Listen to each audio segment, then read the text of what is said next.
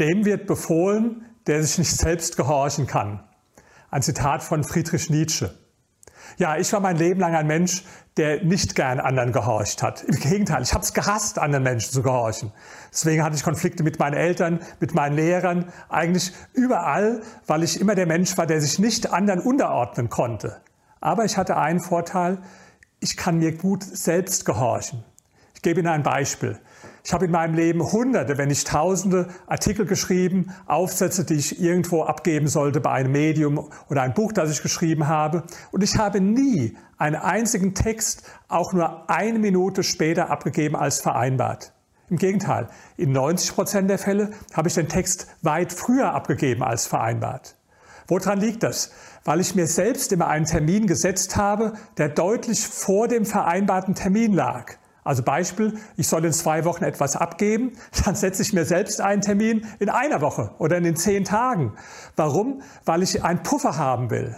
Expect the unexpected, sagen die Amerikaner. Oder Goethe hat schon gesagt, das einzig Vorhersehbare ist das Unvorhersehbare. Es kann ja was dazwischen kommen. Und für den Fall habe ich einen Puffer.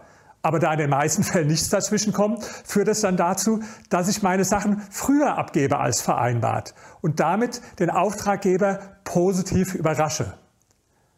Und damit können Sie ganz einfach ein USP entwickeln. Warum? Weil die meisten Menschen eben nicht so 100% zuverlässig sind.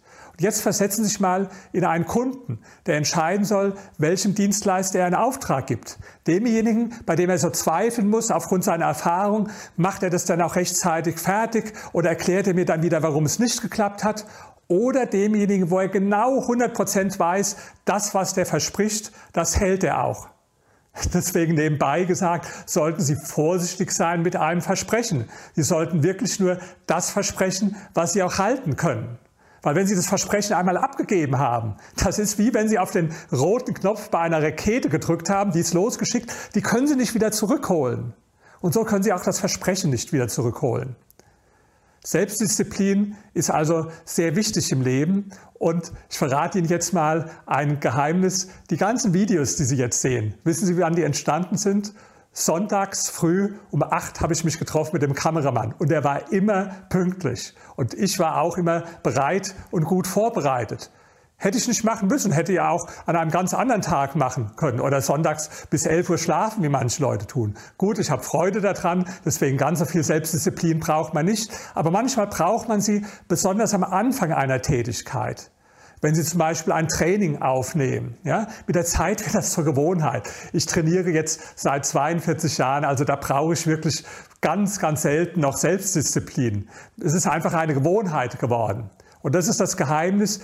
Bilden Sie Gewohnheiten heraus. Umso mehr Gewohnheiten Sie haben, umso weniger Selbstdisziplin brauchen Sie.